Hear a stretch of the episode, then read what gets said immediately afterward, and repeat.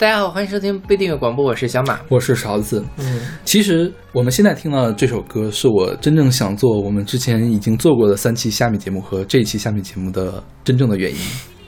因 因为因为就实在想推荐给大家。OK，这首歌是很好，这首歌刚听到的时候我都惊到了。我们一会儿再说这首歌，我们先来打一下这个呃广告。我们有一个微信公众号叫做不一定 FM，大家可以在上面找到乐评推送、音乐 CD 场，还有每期节目的歌单。在每个推送的后面都会有勺子老师的个人微信号，可以通过那个加他的好友，然后加入我们的听友群。我们还有个网站叫做不一定点 me，也就是不一定的全拼点 me，大家可以在上面找到使用泛用型播客客户端订阅我们节目的方法。嗯然后这首勺子老师非常推荐的歌是来自程方圆的《在夏季里》，是出自一九八四年的专辑《我告诉你》。嗯我觉得这首歌就是，如果大家听了我们之前三期的下面的节目，或者我们接下来的一期下面的节目，它是我觉得是格格不入的。嗯就是它的无论是从制作、演唱还有呃曲作方面来讲，都是领先其他歌的，也不能说领先吧，就是你你拿它去跟这个美声唱法去这么比这个流行度，我觉得也不太合适。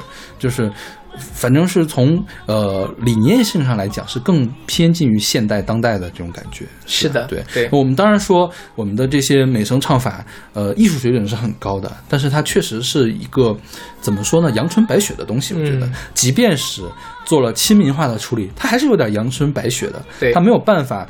如果说呃听众们有更多的选择的话，一定不会去选择它的这种感觉，是吧？对。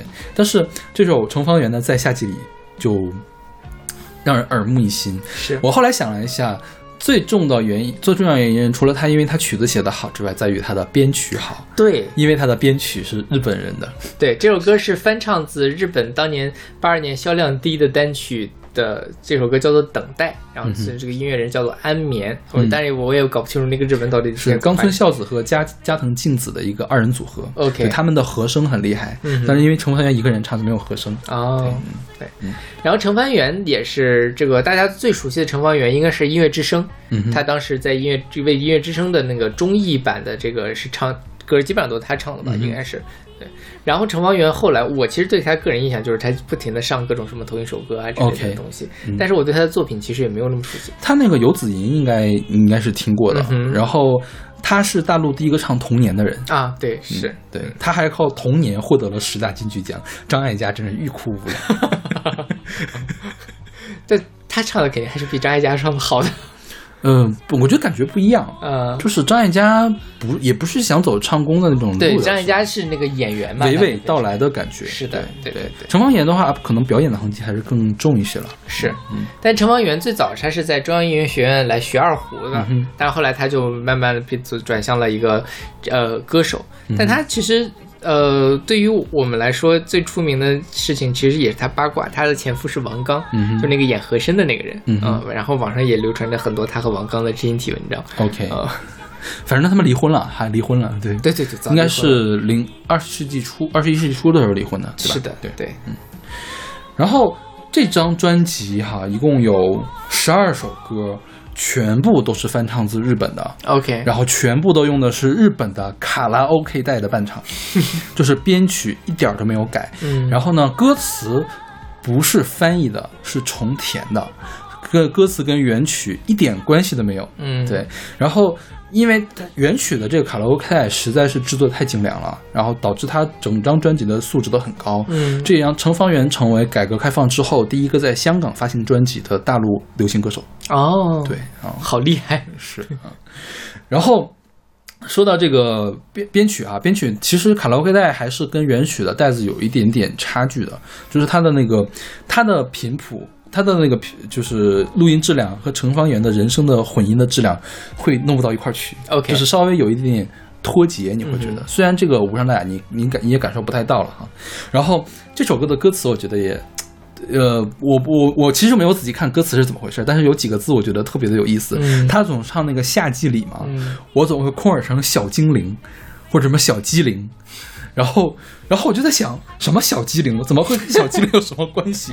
然后仔细一听看，哦，原来唱的是夏季里。对，夏季里这个东说法本身就不是一个特别常见的，是就夏天嘛，我们很少有人说夏季。嗯，我觉得那个年代都是常见了，因为嗯那个年代的歌词不贴近口语。那倒也是，是吧？对对吧？那个年代的还是呃更诗性一些的东西，是更我觉得他故意做成这么文言的，嗯夏天里就就觉得这个而且我觉得这里面散开了，对对，这个就是侠记忆力，嗯这个它跟它原曲的那个曲子也是能咬到一块儿去的。OK，夏天力就怪怪的。对对对对对，嗯。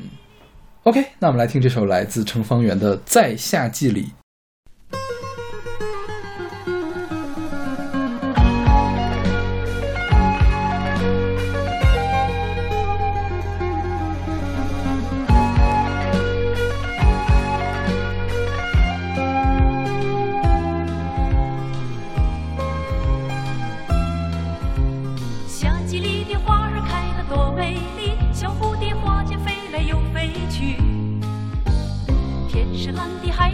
小溪流轻轻地唱着动人的旋律。海风阵阵迎面吹过，带着花香，甜甜地吹进我们的心里。风儿撩着我的头发，好像在说这里空气是多么甜蜜。夏季里，夏季里呀多美丽，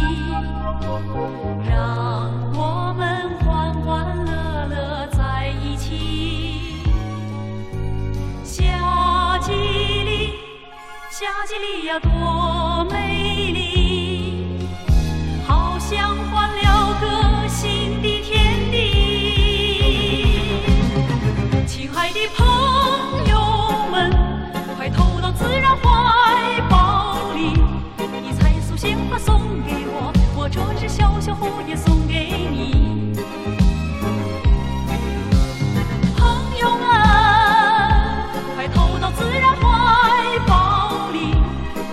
夏季暑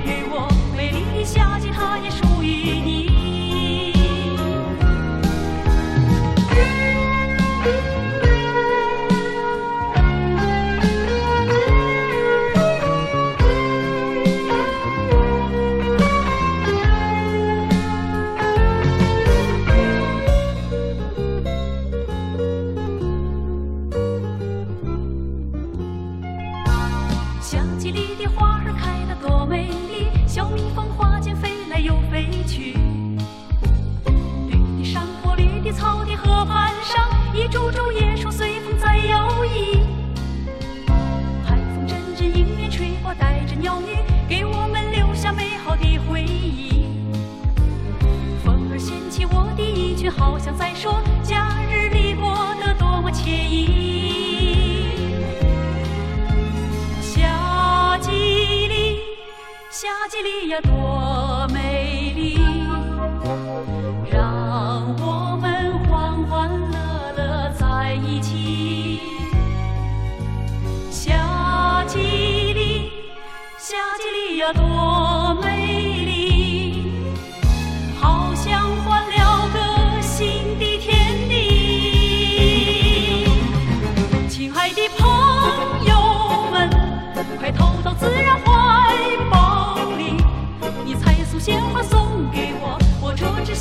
小小蝴蝶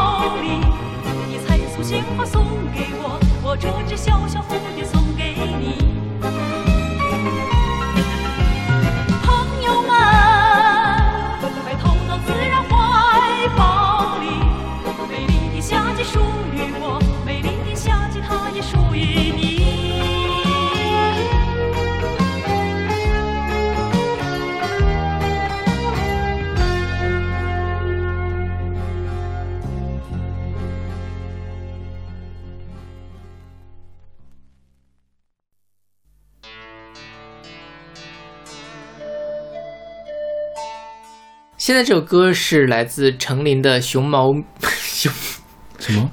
熊猫咪咪》是出自他一九八四年的专辑《熊猫咪咪》。嗯哼，程琳最著名的歌是《小螺号》，对，还有《信天游》。是的，对，陈他他和相当于是早年唱儿歌，后来唱西北风，是的，对对对，陈琳是一直在火。陈琳是一个非常非常神奇的人。嗯对，陈琳他是这个一个艺术世家的出身，他爸是一个豫剧，就是河南那个地方戏的导演，对然后妈他是河南，他是洛阳人。对他妈妈是豫剧演员，嗯然后他七岁的时候开始学二胡，十二岁的时候考进了海政歌舞团，就是刚才的那个苏小明上一期他也是在海政。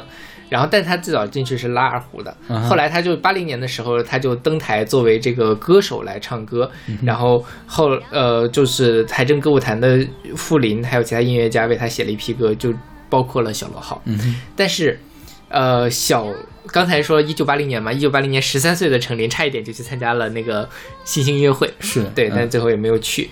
嗯，小螺号这首歌出来的时候就被批判了。是说这个东西珍惜，《人民日报》一九八一年发表了一篇文章，叫做《珍惜孩子的天赋》，不点名的批判陈琳，说他什么呢？那浓妆艳抹的装束早已失去了孩子的纯真和质朴，所唱的歌，不论是新创作的，还是风味很浓的传统民歌，甚至是儿童歌曲，一律使用轻声送音、轻声送气低音区。进话筒，并且带着哭泣、挑动性的声调去唱，吐字和行腔那种矫揉造作，在目前舞台上也是很少见到的。OK，于是 那个时候他就被受到了批判，同时跟他一块儿受到批判的还有李谷一和苏小明。是对，可怜啊，程琳当时才十四岁，叫着 OK，对。然后后来呢，就是呃，八三年的时候，李谷一是在春晚上面第一届春晚上唱了《相恋》，然后程琳那个时候也因为这个事情的影响，就被调动到了东方歌舞团，就是王坤所在的东方歌舞团，然后复出了。复出了之后呢，他又开始出又开始出专辑，又把小螺号重新出了一张，录了一个版本。后来他们这个呃，还是说他这个东西有低级的、软绵绵的、下流的，然后就是说还是那个不行。然后这这张专辑它的那个呃配器是那个就是伴奏是徐晶清做的，OK，然后就被受到了批判，最终是导致什么呢？呃，这个程琳因为在这个海政歌舞团这边那个受到了批判，据说宣布处分决定之后，程琳十六岁的程琳穿着咔咔响的皮鞋，昂首阔步走出了会场。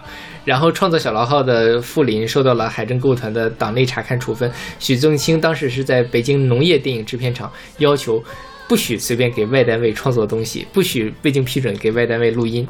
许金星那年应该涨的工资也没涨。天哪，那个年代真的是对，然后这个当时的那些音乐的这个杂志嘛，就说俗不可耐的小螺号又吹响了。甚至这件事情严重到什么呢？海政歌舞团差一点就被勒令解散。好吧？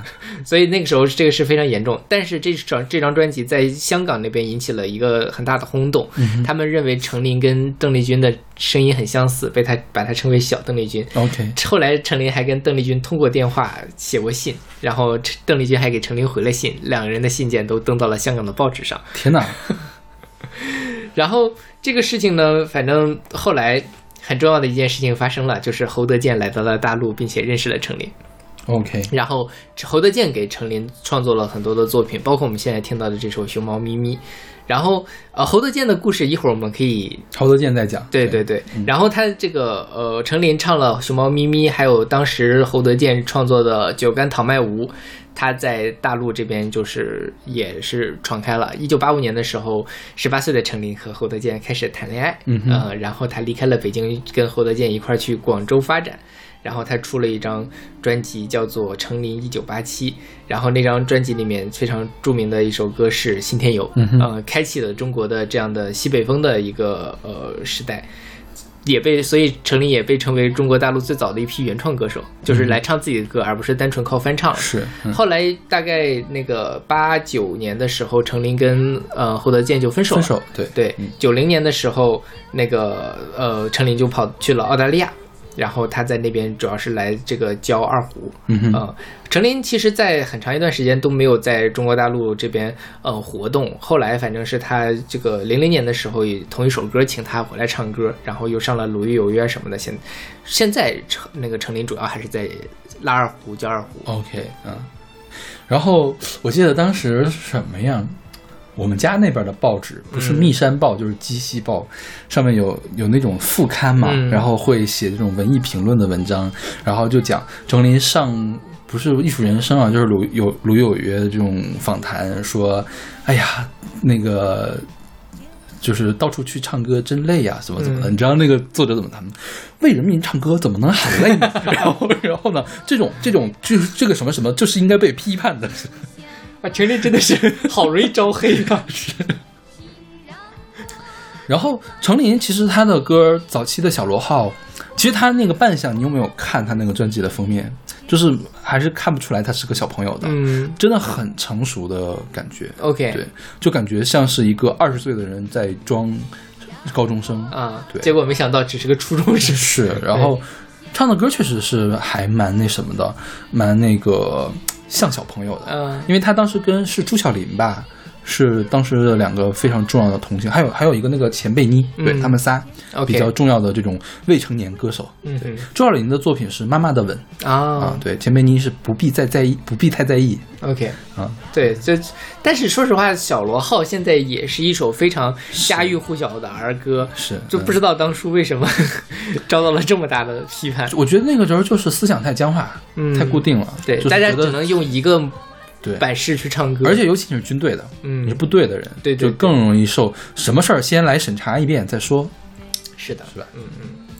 然后我们说这首歌吧，嗯。这首歌讲的叫熊猫咪咪嘛，熊猫咪咪是怎么的？当时说四川的箭竹成片的开花，然后熊猫要饿死了，对。然后是侯德健为了这件事情创作的一首公益歌曲，对，号召大家关爱熊猫，捐款什么的，是。对，然后我在想，当年的公益歌曲也可以这么好听，真的就是你不说的话，虽然的歌词听起来有一点点土啊，嗯就是不是那么的好，因为太太关注于某一个具体的事情了。对，但是他那个副歌写的真的是太棒了，我觉得。而且他的副歌，你刨去主歌来看，嗯副歌那部分单独放到其他的这种公益场合里也非常合适。请让我来帮助你，就像帮助我自己。是对嗯。然后我昨天就是专门去查了一下竹子开花这个事儿，嗯竹子开花确实是有的，据说一般竹子都是五六十年一开花。嗯然后竹子是禾本科的，你像我们见的什么，我们水稻水稻、小麦什么的都是你它结过一会种子，然后就死掉了嘛。嗯所以竹子也是一旦开花结果，它就要死。嗯然后呢，它那个果实会过几年再长出来。就一旦这个建竹林大规模的开花，就会导致整片整片的竹林都死对，掉。而且它们开花是一起开花。呃，之所以一起开花，是因为那一片竹林就是一颗竹子，对因为它们的地下都是连到一块儿的，它们的生物钟是一样的，所以会一块儿死掉。对，然后呃，但是呢，后来我看到了一些。也有人在辟谣说，当时并不是因为建筑开花导致的大熊猫饿死，而是因为当年的乱砍滥伐比较严重然后导致的这个生态失衡，嗯大熊猫饿死。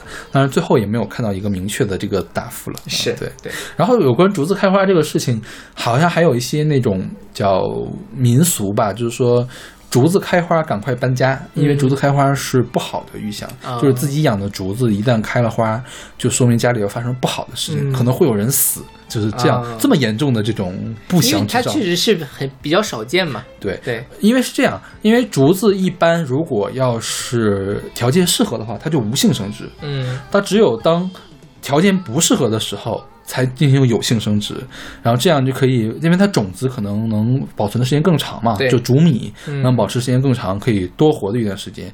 所以通常竹子一开花，当年都要发生大灾情。嗯，对，所以古人就建立了这种联系。虽然他们把因果搞反了，并不是因为竹子开花导致了灾情，而是因为灾情导致了竹子开花。对对是。OK，那么来听这首来自程琳的《熊猫咪咪》。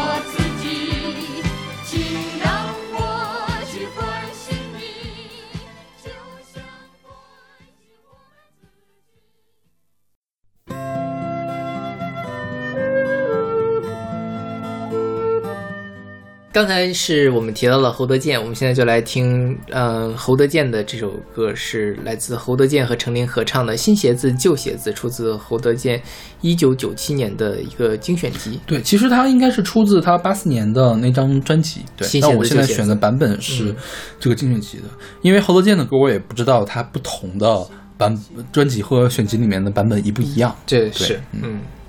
然后侯德健这个人呢，就是他人生就比陈琳更精彩一些。非常的精彩，简直是简直了。后我们今天就挑一些能说的跟大家说一说。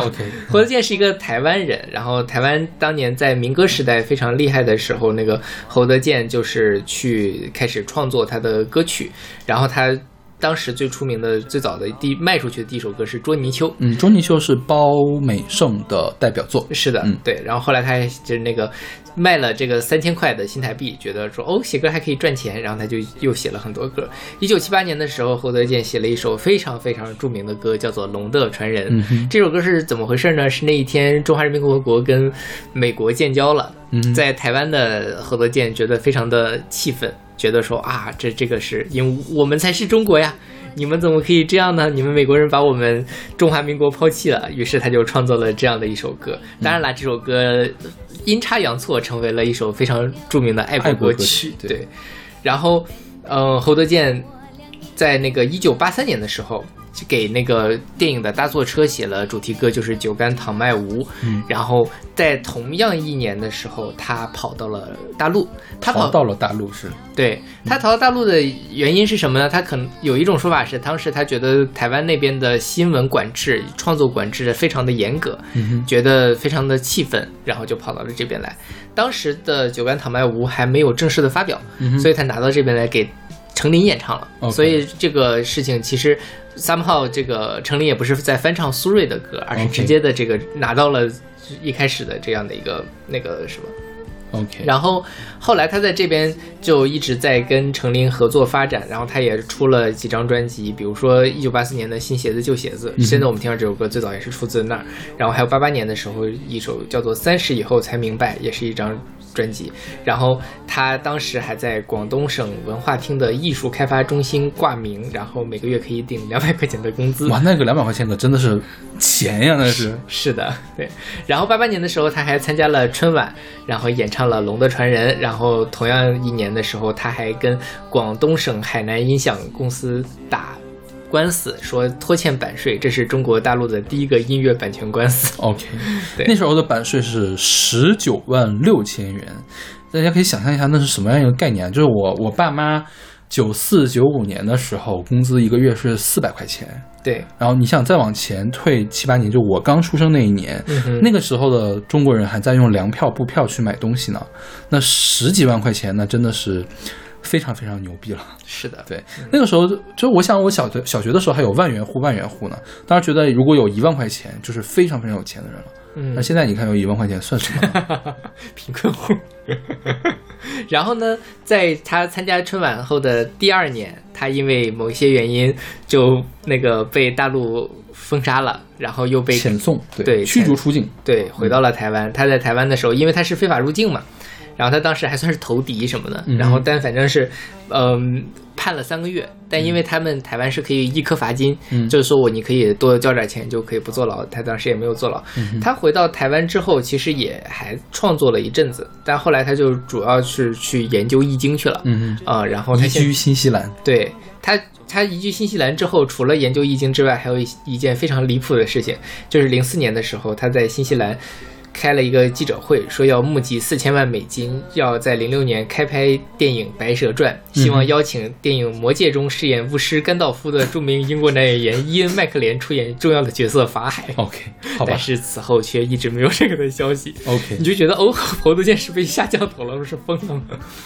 然后呢，到了一一年的时候，北京北京那一年开了《滚石三十》的演唱会，在鸟巢。然后他侯德健第一次在当年被赶走之后回到大陆，然后演唱跟李健夫一块儿压轴演唱《龙的传人》。OK 这是嗯二十一二十一年以来首次在中国大陆的公开演唱。OK，但后来反正就是他没有什么太多其他的的作品了对对对，是。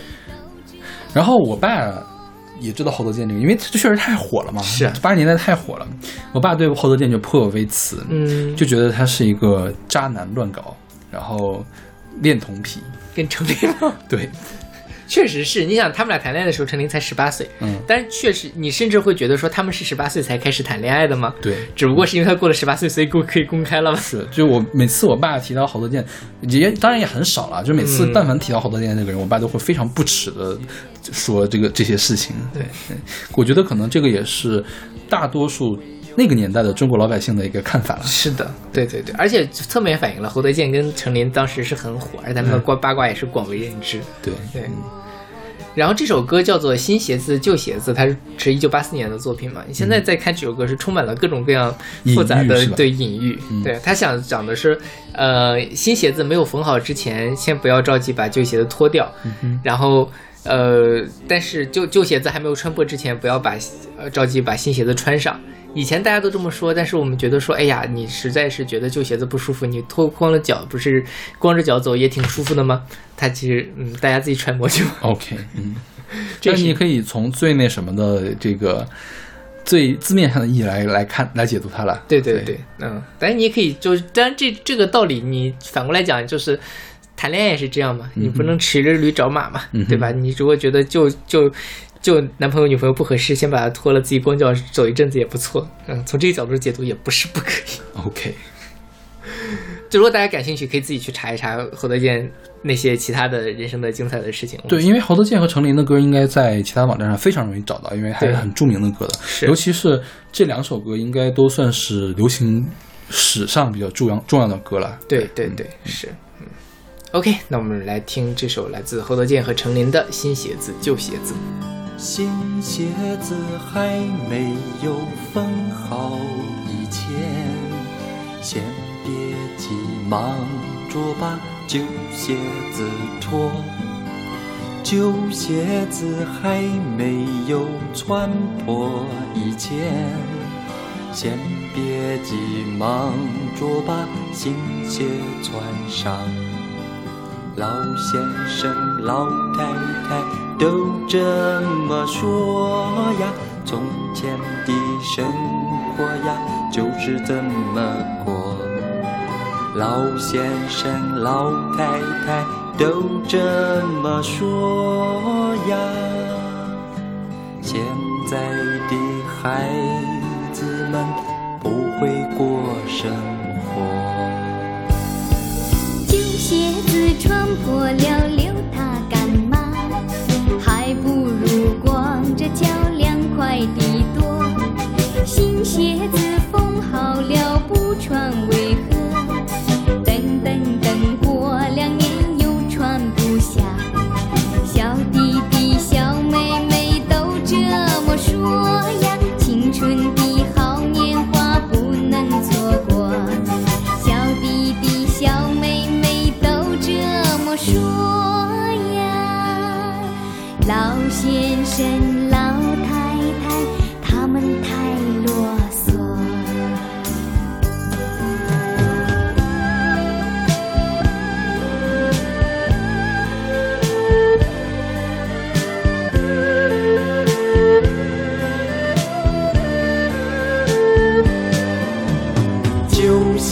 子还不是新鞋穿破，新鞋子也会有穿旧的时候。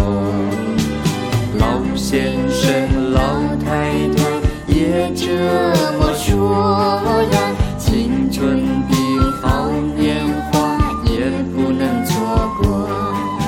小弟弟、小妹妹也这么说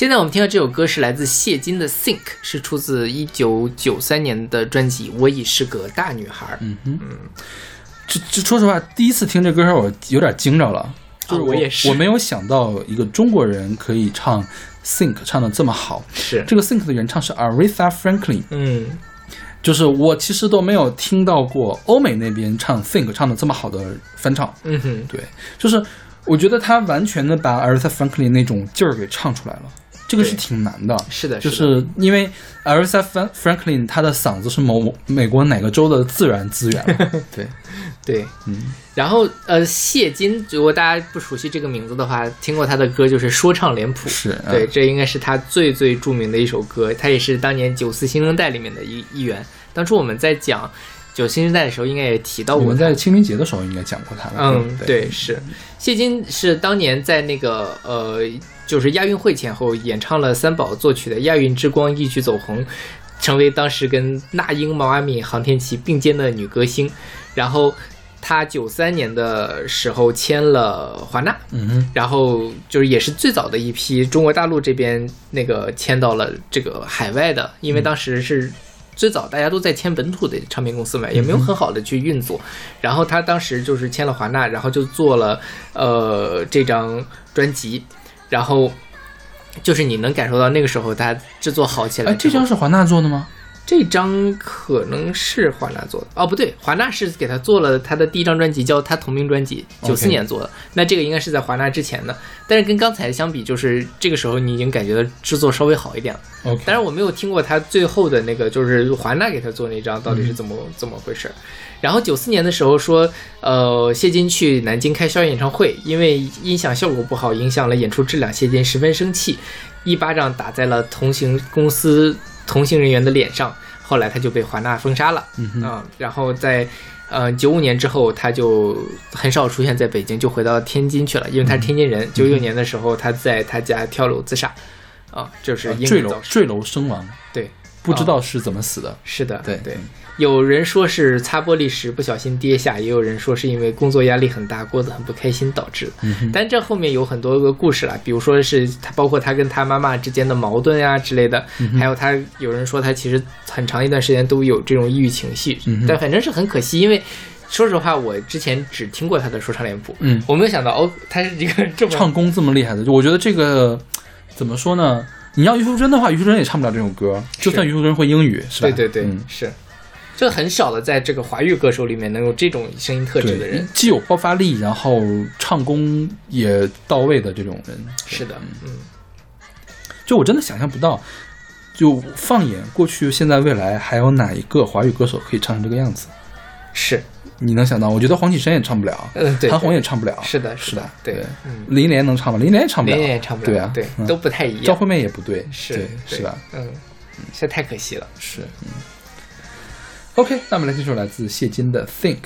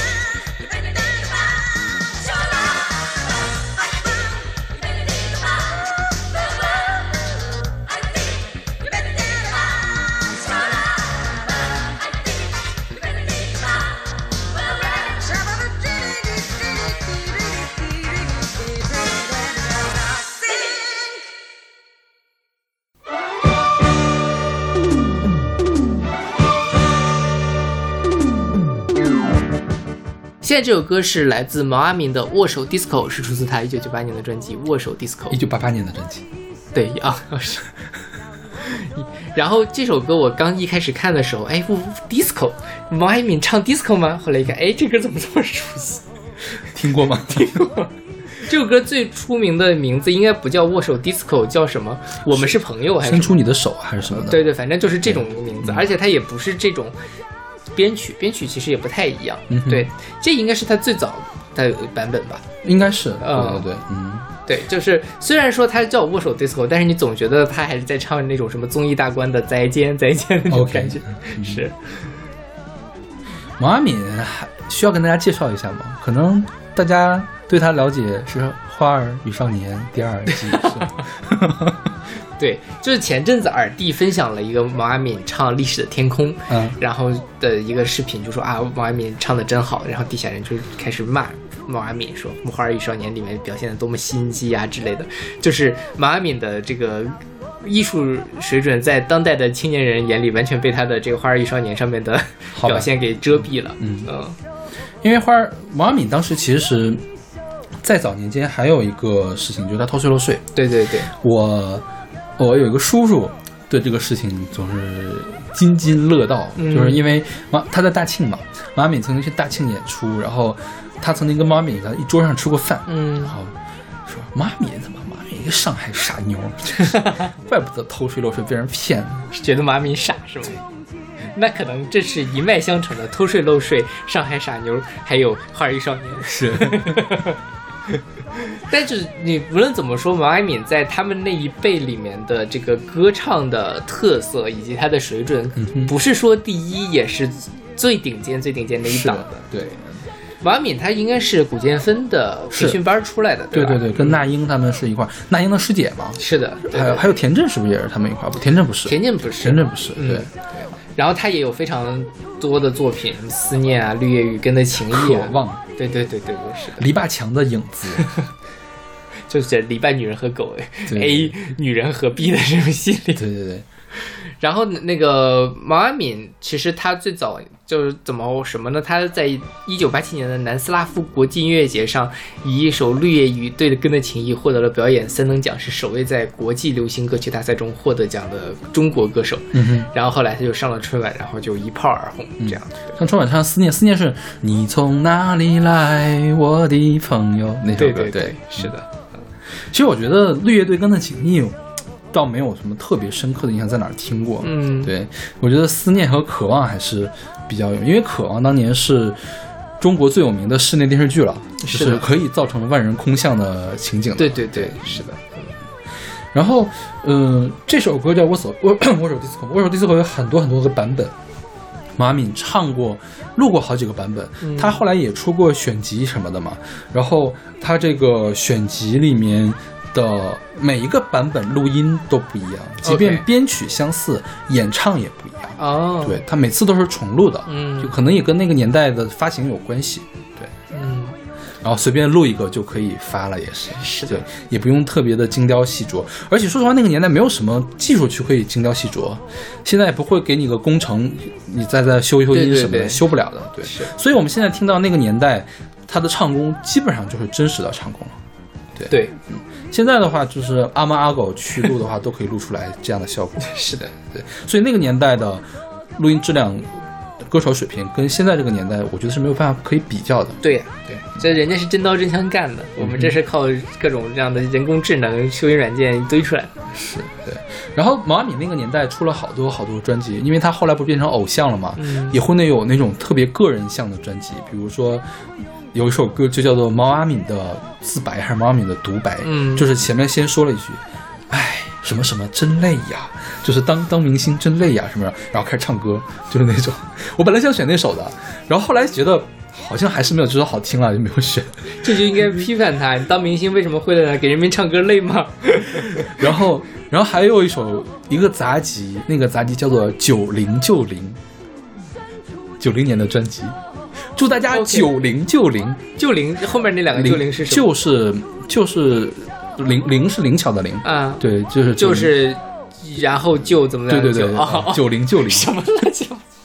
然后，然后那首歌就叫做《九零九零》，啊。然后什么一什么什么新年的钟声已经敲起，什么一九九零年已经来到，祝大家九零九零。然后马敏开始唱歌，就当年有很多这样的专辑，就是所有的歌手都愿意在专辑之前说上那么一两句，跟上上一个那个苏小明。一会儿我们有更夸张的，专门给大家讨论一下这件事。OK。然后马敏那个年代的专辑怎么说呢？我觉得质量还是有一点点良莠不齐了。嗯是好听的歌真的好听好听，比如说这首歌，大部分歌还是不会被人记住的。我觉得 OK，、那那也是没有办法了。是是是，已经毕竟马马敏已经有那么多大 hit 了。OK。那好，那我们来听首来自马敏的《握手 disco》。伸出你的手，伸出我的手，让我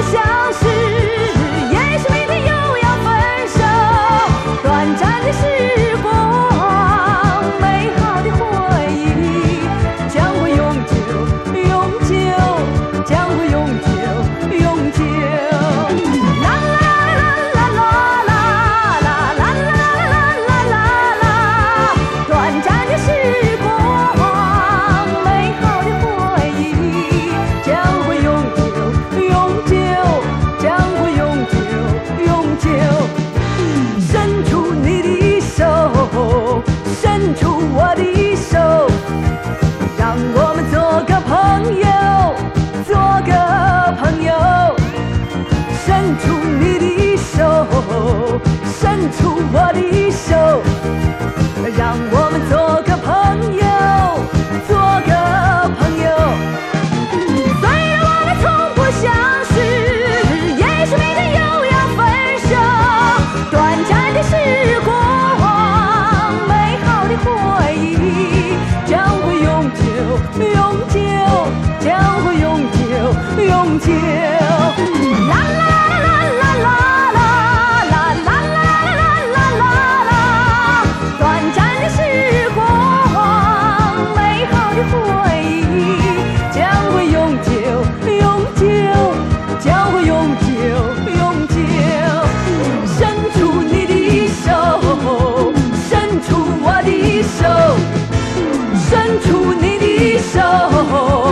伸出我的手，伸出你的手，伸出我的手。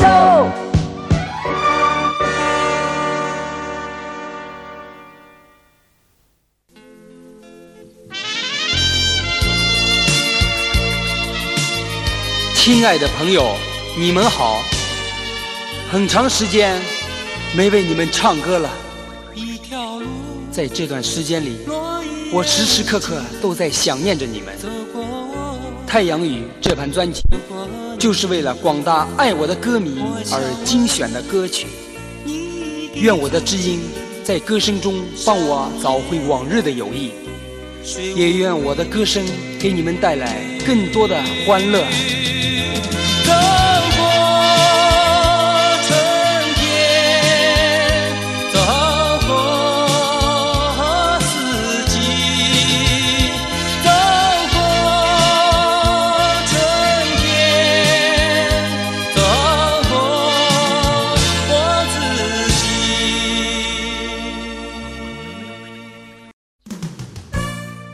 刚才我们听到的这个念白，就是我跟邵老师刚才讨论的，就是他们都真的很喜欢加念白。嗯，然后，然后我们现在听到的这个是这首歌是来自张行的《一条路》，是出自他一九八八年的专辑《太阳雨这张专辑我们家有，》啊。我有磁带实体版，这是我爸买的，不是我爸就是我妈买的实体版。对，所以我要选这 这首歌。张行是三张之一，对张强、张蝶和张行是对张强和张蝶都是搞笑咖，张行的话还是比较正统的这种偶像流行 了。对对，是张行年轻的时候真的很帅，你有看他的封面吗？对对对是的，是的，对。然后他当时是其实很早就八四年的时候就进入了音乐圈儿，嗯然后八五年的时候发行了他的人生的第一张专辑，嗯然后八八年的时候发行了这张《太阳雨》，嗯然后他在中间发生了一件非常离谱的事情，就是八五年的时候。呃，媒体爆出张行与多名女青年交往，并且发生了性关系。嗯现代人，呃，然后他就是经过法院的不公开审理，因为流氓罪，张行被判处了有期徒刑三年。嗯，所以才有了刚才那段独白。他复出了之后发了这张单，你，说啊，朋友们，我好久没有见到你们了，好想给你们唱歌呀。对，然后就 对，对，所以那个年代其实就是流氓罪嘛，经常会发生这样的事情。是的迟志强不也是这样吗？对对对，在迟志强他就是去跳舞嘛。嗯，他好像还没有到张行这样是跟多个名女青年交往，并且发生性关系这么夸张。对，但反正是那个时候社会风气还是跟现在完全不一样，很难想象这样。其实我觉得啊，他也并不是因为社会风气而被判刑，嗯而是后面有人整他，嗯，就是为了要搞他。就找了一个由头是吧？，对嗯对，就是搞他，所以把他搞进去。是对对，因为他应该也是年轻气盛，得罪了很多人。嗯对，对在后面其实就没有这样的事情了嘛。对，是。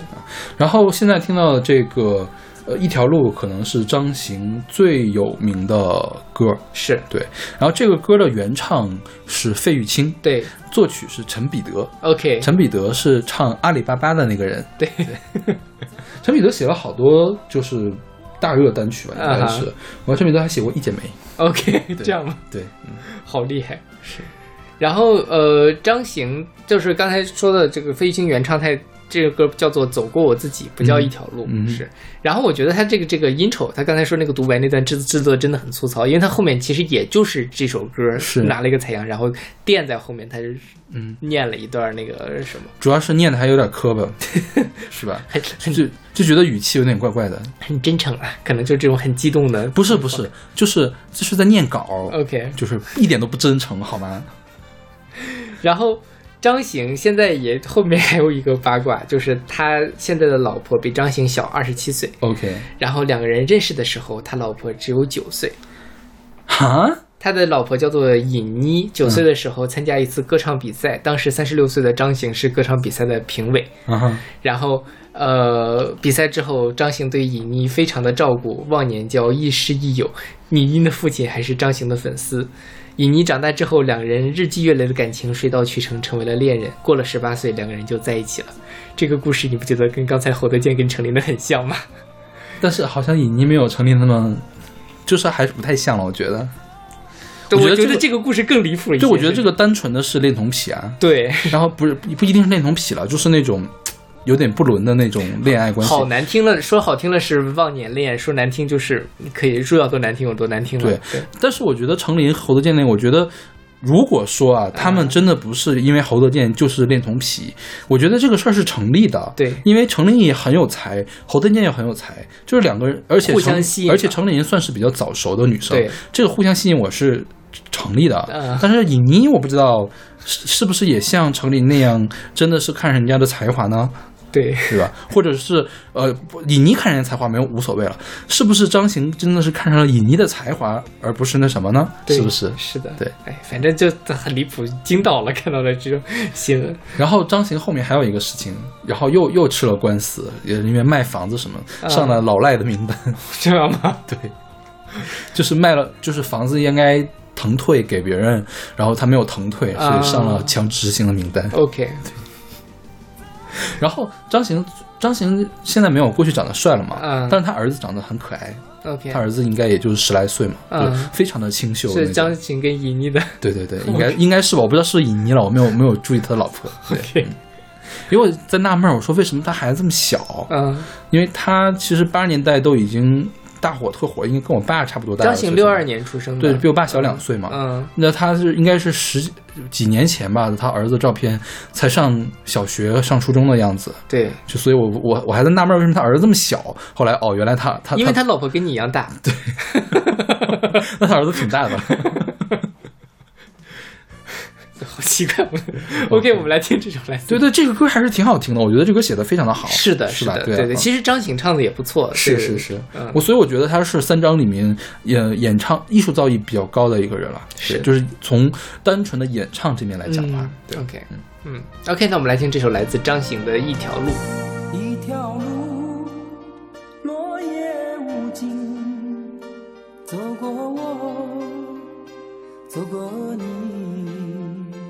我想问你的足迹，山无言，水无语。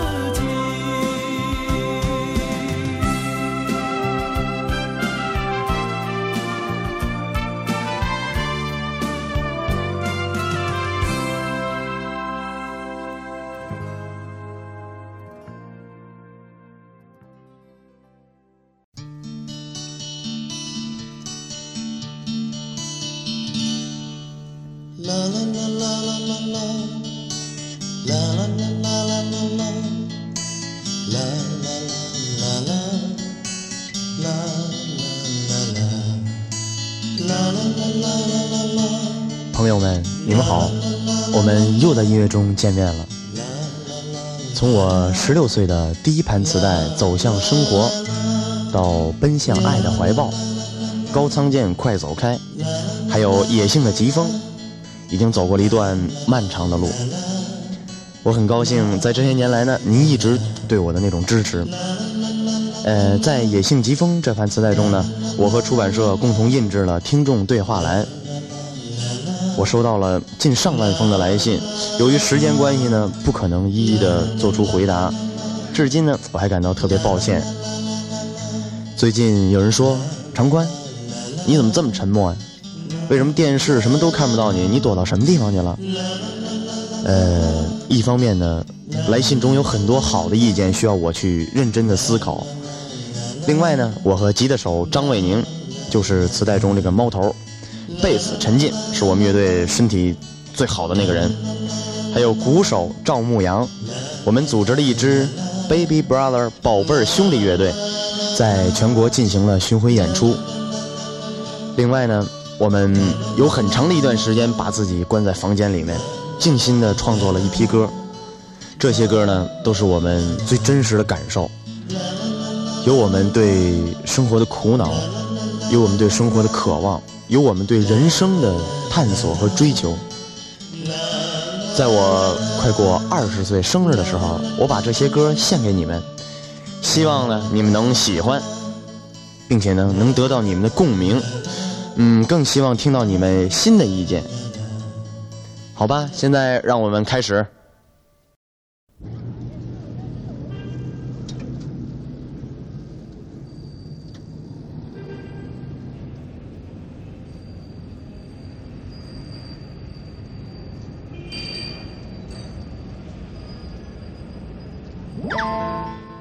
刚才我们又听到了一段念白，这个念白就真诚很多，是的这个是真的念白。是哎 Baby Brother，哦，他英文好标准。现在我们听到的是来自长宽的人生轨迹，是出自他一九八八年的专辑《二十岁的独白》。我一直把常宽跟另外一个人搞混了，谁？那个是叫何冰吗？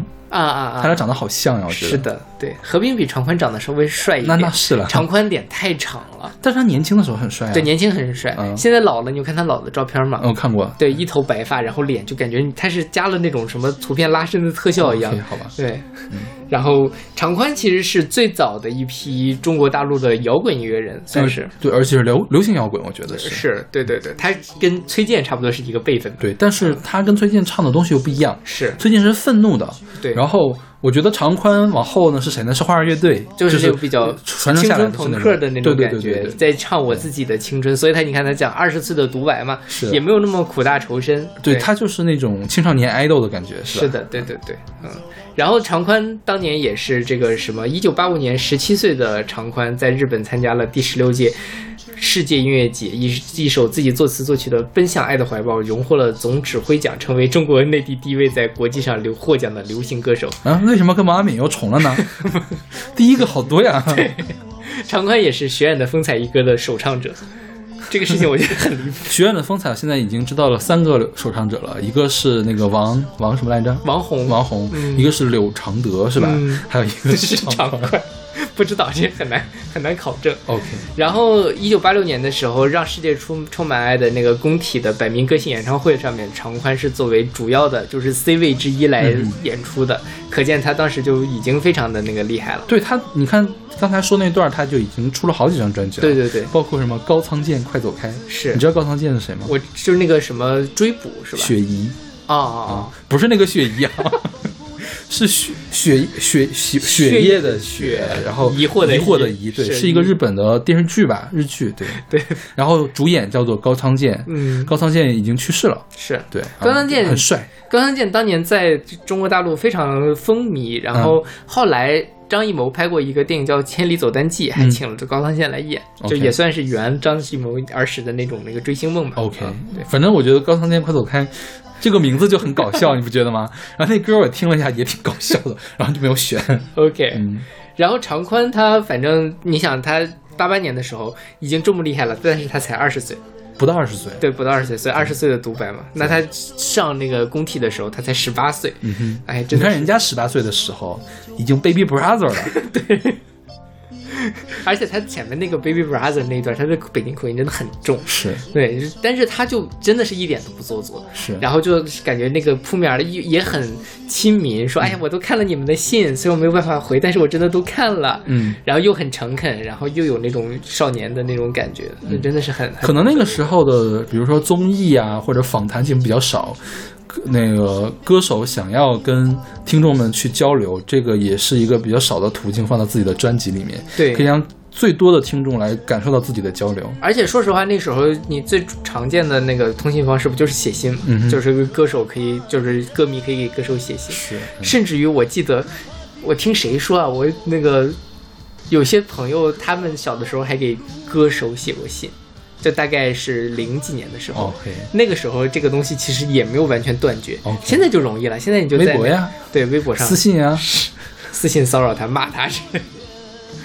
所以这现在大家这个沟通的成本真的很低，所以互联网上充斥了各种大家的情绪化的这个发言。是，嗯，常宽这个人特别搞笑，他后来拜了侯耀文为师，学相声，所以他是郭德纲的师弟是吧？，对，师兄还是师弟啊？师弟，因为他是后拜进去的。OK，然后常宽还拜过评书大师单田芳为师。对，但是好像从来没有说过评书，从来没让他讲过相声。他前几年在天津卫视的一个相声喜乐会上面表演嗯常宽，嗯，然后我没有看那个相声，但是他那个扮相就很奇怪，一头的长的白头发，长的白头发可还行。对，就是那种摇滚摇滚头发，但是都已经白了，然后穿着个那个相声的大褂在那说相声，嗯非常的诡异。对，啊然后对于长宽，我还有一个印象，就是我总觉得我到处都可以看到长宽这个人，嗯，但是我从来没有听过他的代表作。我也是这种嗯感觉。是，对，然后这首歌叫做《二十二十岁的呃人生轨迹》嘛，嗯，其实它是那种怎么说呢，是青少年摇滚歌手们经常会写的那种主题了，对，对吧？嗯，就是我长大了，嗯然后我这个我不知道未来人生该怎么办，我有点迷茫那种感觉。对是。然后长宽还有一个非常一个有意思的意思的事情，长宽是他爸是当年的解放军歌舞团的团长，然后就非常的厉害嘛，从小就接触音乐，他还拜过侯德健为师学吉他。OK，但侯德健其实弹吉他弹得好嘛，这件事情我倒是没有考证过。起还可以吧，嗯起码应该是还可以吧。是对，然后侯德呃不是长宽还有一个事情，就是他呃大概在一零年左右的时候，在愚公移山演过出，嗯他当时重组了 Baby Brother，宝贝儿兄弟乐队，OK，然后。的当时他刚才他不是介绍了一些 Baby Brother 的那个什么吗？嗯成员，那他后来当然已经那个换了，但是当时他还那个嗯，就是还是这个声势浩大的在愚公移山演出，他还请了那个欧阳，嗯就是那个面孔乐队的那个贝斯 OK 啊、来做这个现场的 DJ。OK，反正是他们这一辈人真的是很很传奇。对他，对对他还是那个北京音乐台的节目主持人，曾经当过。他当时创建了中国歌曲排行榜。这样吗？对哇哦，那真的是很厉害，因为这个节目现在还在。，OK，对，这个节目是那个呃各个地方的这个广播音乐台联播的一个节目大概每天晚上九点，哦晚上七点钟到八点钟，然后全全国的各个地方音乐台联播，九二年十月的时候创的这个榜。太那那是 太厉害了。OK，所以这首歌你觉得你喜欢吗？我觉得这首歌是我选的二首歌里面我最不太喜欢的一首歌。我也喜不太喜欢，我觉得放在摇滚圈里面是一首非常平庸的作品。放到流行圈也也挺平庸了，就我觉得他可能 songwriting 还是不够好，对对对对吧？但是考虑到他是那个年代的一个先驱，嗯，因为你想他出第一张专辑的时候，他就有很多创作。你想八五年的时候，谁在搞个人创作呀？都在翻唱。对呀但是他能创作，我觉得就很不一般那。是了。对，我觉得他的历史意义还是有的。对对对对，是。OK，那么这首来自长宽的《人生轨迹》。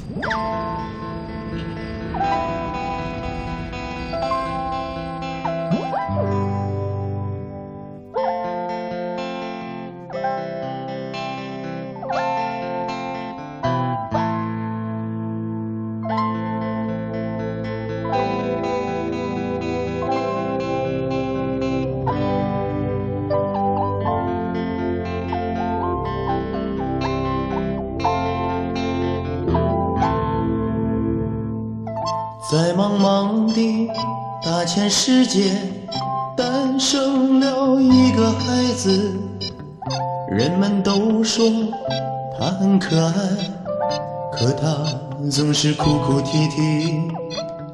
流年似水，转眼而去，孩子已背上书包，正在偷偷地抹着眼泪。没有当上少先队员，朦朦胧胧走到中学，开始思考明天的事。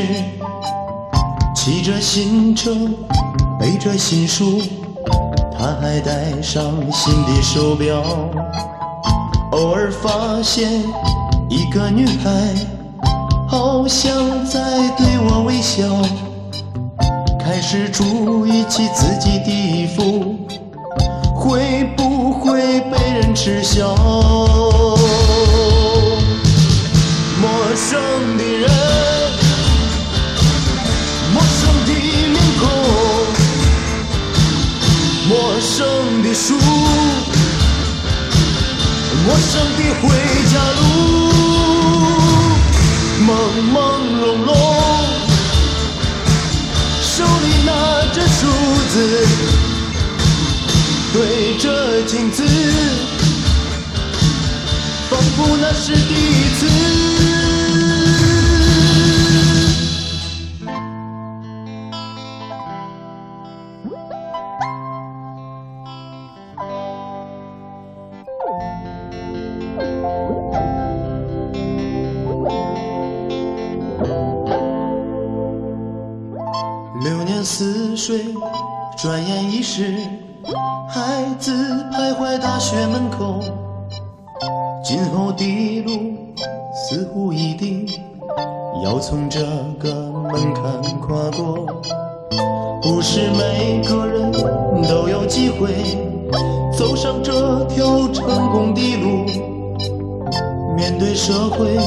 想面对一本从未翻过的书。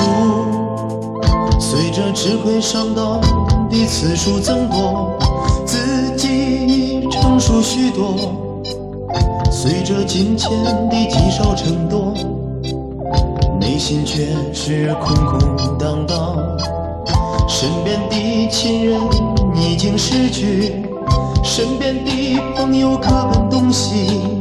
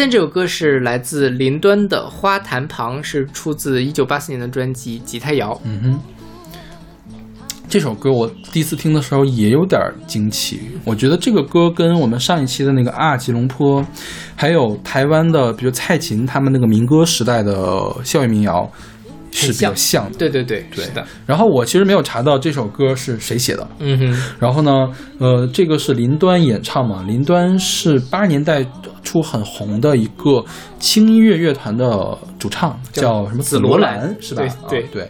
然后这个呃伴奏的这个吉他叫张丁友，嗯张丁友他应该是东方歌舞团的吉他手，然后八五年的时候曾经出过那种吉他的教材 OK 其他的就没有查到了。嗯，然后林端非常著名的就是他是给电影《雪姨》对，又来了。《雪姨》的中文的那个唱的主题曲是他演唱的。OK，嗯。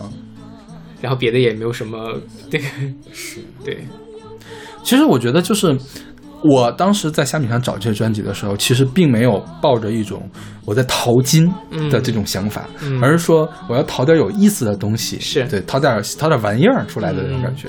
我觉得林端的这张专辑是我淘出来的一一粒金子。OK 对对，我觉得这张专辑的质量还是挺好的。这张专辑这这首歌非常的清新，对对，如果不是我不知道，应该不是翻唱的，嗯。假设它是翻唱民歌的话，那么在台湾那边肯定是能找得到原唱的，嗯而且一般如果翻唱的话，他们也不会费心费力的去改歌名、改歌词，那很有可能是一首原创歌曲。对。那如果大陆这边那个八四年能写出这样的歌来，也是非常神奇的，在那个时代。对，嗯，就是你说这是首台湾人发的专辑，我觉得也是成立的。对对。对吧？我觉得我觉得可以通过我刚才说那个方式来评价八十年代的专辑的艺术水准吧，就是流行专辑的艺术水准是是是怎么样的。如果你跟我说张蝶那个专辑是台湾发的，我肯定不相信，是吧？张强的我也不相信，对是对，嗯 OK，那我们来听这首来自林端的《花坛旁》。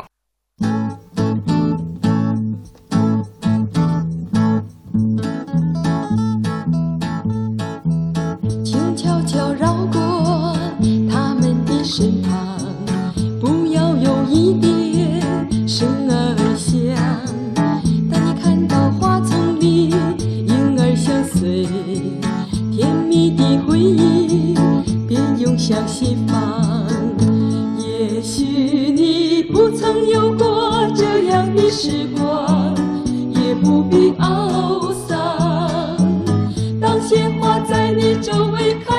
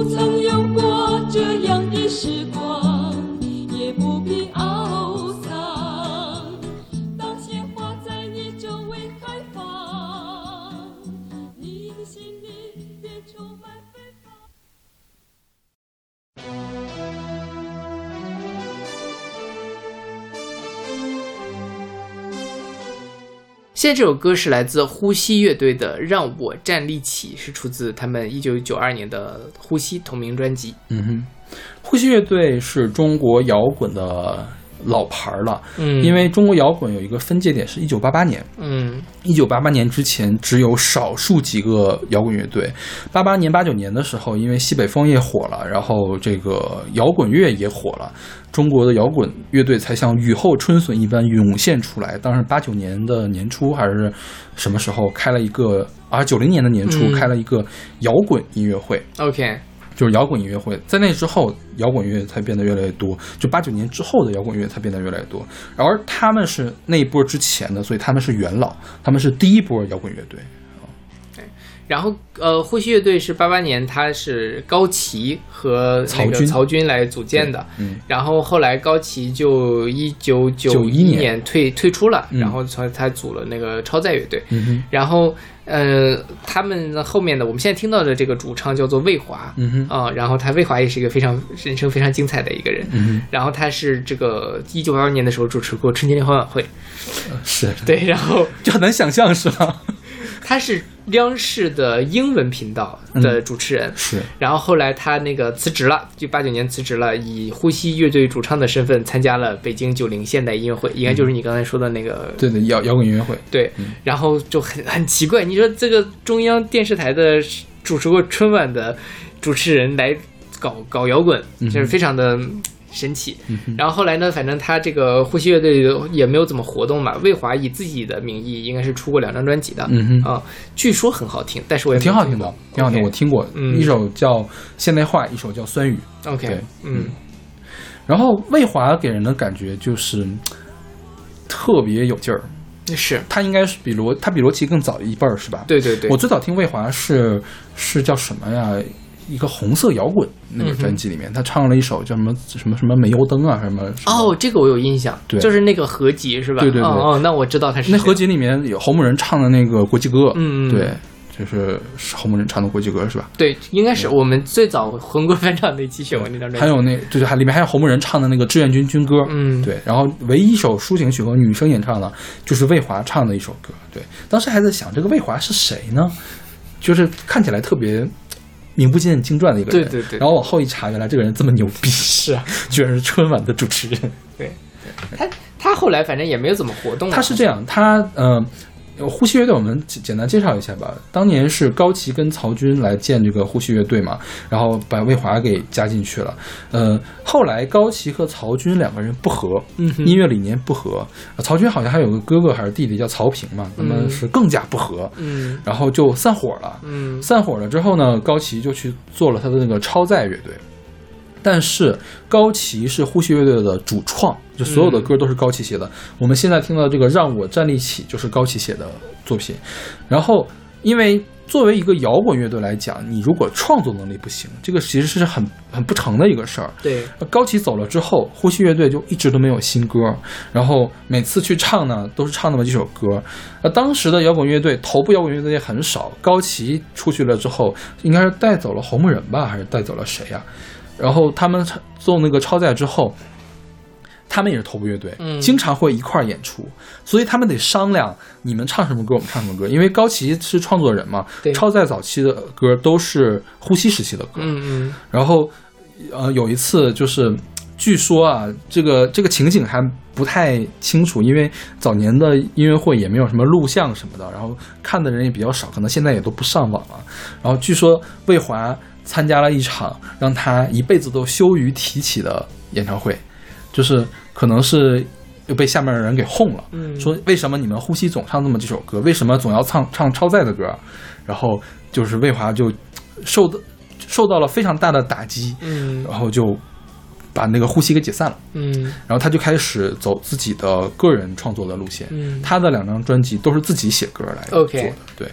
然后他说他早年间因为摇滚是男人的圈子，嗯所以无论是高旗还是他，都是把自己当一个男歌手来看的。你看这个歌唱的，我觉得也特别像男歌手的感觉。对对对，然后后来高旗那个魏华认识到，我其实是女人，但是我为什么不发挥我女人的长处嘛？所以她后来在这个现代化和酸雨里面就会加那种更多女人的方面的这种思考，从艺术角度啊，或者从演唱演绎的角度，会加入更多女人女性的东西。嗯对，所以我觉得魏华，呃，早年间她可以从央视里面跳出来，然后呢，有各种各样，肯定是有政治的这种理想，然后呢，也有这种艺术的理想，我觉得她还是很厉害的一个当年那个年代的女性吧。然后她九六年啊九九年出的《酸雨》，在之后就不知道跑到哪里去了。有人说她出国了，有人说她怎样怎样，啊就是你你懂吗？那种八卦号都这么写的，对，就不知道她去哪里了。是的，对，嗯。然后这首《让我站立起》呢，嗯，应该也是有政治隐喻的，嗯哼啊具体是什么呢，就不方便说。对大家自己对，啊体会吧因。为我看有一些讲那个年代流行音乐的书的时候，会把这首歌拿出来举例。OK 对，嗯，啊，这是一首比较有代表性的隐喻歌曲。对，就是为什么在八九年之后，呃，中国政府会允许这样的歌存在？嗯然后这种歌表达了什么样的事情？会有人专门讨论这样的事。OK OK，那我们来听这首来自呼吸乐队的《让我站立起》。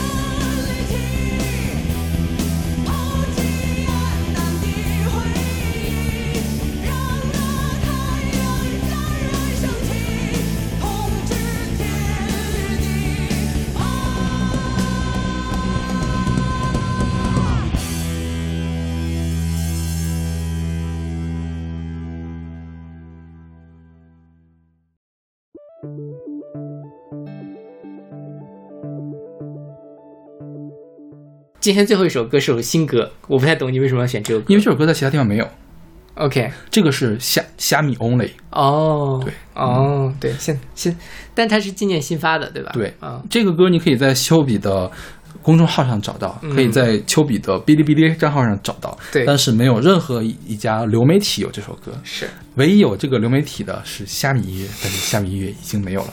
对，所以我觉得我想用这样一首歌来。来结束。结束整个我们虾米的这一套吧，我觉得我做四期也也 OK 了，嗯。也没有什么歌再好给大家听了，是。是吧？对对对，嗯，现在这首歌是叫做呃，这里永远在塌方，嗯。是二零二一年的一首新的单曲。嗯，对，其实我当时看到这首歌的时候，我在这是丘比在虾米上发的最后一首歌，嗯，然后那时候刚好虾米也宣布已经要结束了，丘比才发的这首歌，嗯，我觉得是不是也有一点点什么向虾米告别的一个意思是吧？因为丘比是一个重度的虾米用户，嗯。丘比会在很多专辑下面留言，嗯。留一个 get。，OK，就是大家会知道丘比在虾米上听了哪些专辑，嗯。有的人会专门去追丘比在虾米上听的专辑，嗯。会发现丘比的审美品味非常的高。OK 对，就是基本上他 get 的专辑都还蛮不错的。嗯，对是，对，所以我觉得这个是丘比在以这首歌对虾米告别，所以你看他在其他地方并没有收这首歌。是，而且丘比其实他在真正说红起来也是在虾米上，是对，虾米它是丘比是加签那个签了虾米音乐人计划，嗯虽然丘丘比比较早的时候是。哦，他是一五年的时候在虾米音乐上开发了他的第二张专辑《正正》，嗯也就是他后面那个什么大中至正那四张专辑的第一是这一张应该是嗯。一六年的时候参加了中国好歌曲，然后后来是这个签了滚石电音，所以他嗯。最早其实就是你很早之前你要找丘比的歌最全的就是在虾米上，对，啊包括各种 demo 上面都是全的，对。版权都有，其他地方都找不到。是的，对，嗯。然后其实真正通过虾米火起来的当当代音乐人，除了丘比之外，还有更火的是石进。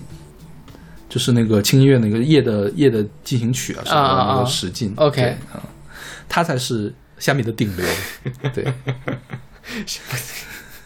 哎，陈粒是在虾米上火起来的，个陈立啊？就啊，那个陈粒，也不算吧，他好像是在网易上火起来的呃，呃，不知道他在哪火起来，啊因为到处都有他的歌。对。像那个石进和丘比是虾米 only 的 OK 一直是直接签给了虾米，相当于是，嗯嗯，对。因为虾米是最早开始做音乐人计划对，当时是寻光集嘛，对对对，寻光集里面收了什么布皮树，嗯，还有痛痒，还有旅行团，李荣浩，这样吗？对，哦，他阵容很强啊，现在对呀、看就是你现在回还有那个左安西西，还有那个 Mr. Miss 是不是啊？Mr. Miss 没在里面有，反正当年就现在看起来还有有有一些比较有地位的人，嗯都参加了寻光集的第一季，，OK，嗯，就可见他还当时还是想认认真真做点事情，对，而且他当时号召力最强，是啊你 QQ 音乐很 low。对，网易那时候还没起来，对，网易还没有起来，然后酷我什么酷狗的也很 low，就更 low 了，对对，嗯，还有唯一有点品位的可能是那个什么巨鲸，就是海洋音乐那、啊那一批，对。因为是谷歌在旁边，但总感觉谷歌不是正经做音乐的，是就只有虾米是从一开始对就是做音乐的，对这些人，是，哎呀，这我们对虾米的悼念就是告一段落吧，以后不要再提虾米了。虽然现在精彩的搜的时候，搜的时候，像比如说搜狗搜索、百度搜索、谷歌搜索，还缓存着虾米的页面。对对对你点进去就看查看那个，不是你查看那个快快照还是能看到虾米的这个情景，但是所有的评论什么都没有了。嗯，对，令人唏嘘啊。是呀。嗯 OK，那我们这期节目就到这儿吧，OK，那我们下期再见。下期再见。